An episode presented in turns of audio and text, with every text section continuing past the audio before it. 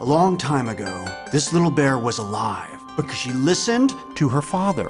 But Crispy had one terrible problem. She was filled with curiosity. yes, and one day she saw something new and died. Just like that? Yes. My immediate impression after laughing my head off with the Croods was how could the team be so creative and the movie so hilarious? Then I broke it down and found some of the gimmicks, but even after uncovering the secrets, the movie still strikes me as a very attractive piece of cartoon animation. I'm Guy, and this is Belt. We need to leave immediately. The world is ending. What? Everything we're standing on right here will be gone. I'm calling it the end. A caveman family struggle to survive on the hostile prehistorical planet. The key to survival is to coop up in the cave and stay away from anything new. But a young female member of the family was born with a rather dangerous virtue, curiosity. As she explores the neighborhood, she meets an innovative young lad and is informed that the world is coming to an end very soon. So no more cooping up for the Croods.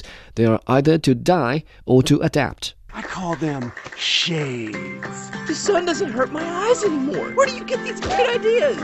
You're coming from my stomach down deep below and up again into my mind.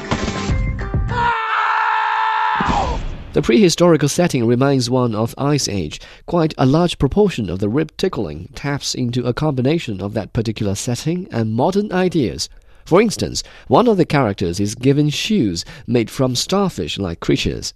Every now and then, funny sparkles also bounce out of the screen and keep the audience entertained. We gotta move faster. I call them shoes.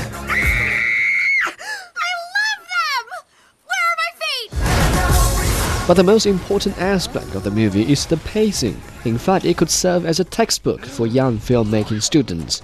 After a brief self introduction of our female lead character, the story quickly unfolds into an intense action scene, all the while poking fun at the audience and explaining the background of the story.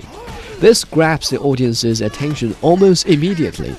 After that, it slows down to allow an emotional side story, a father daughter confrontation that couldn't be more stereotypical but satisfy those with a soft spot in their hearts. Then there are more shifts between action, funny, and tear jerking scenes, and the cycle is repeated until, well, until they live happily ever after. I'm calling it fire. High fire. It likes me. Hey, it's biting me. Try hiding from it in the tall, dry grass. The story is so well paced that it seems to have absolute control over audience emotions, and that's why the audience get the impression that they've laughed all the way through the 90 minute movie. Compared to other recent movies, The Croods also features the most authentic 3D effects.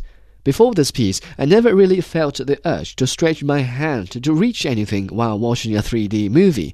But the drifting dandelions in this movie look almost real, so I copied my fellow moviegoers, raised my hand, and tried to sweep them away. You really need to see this.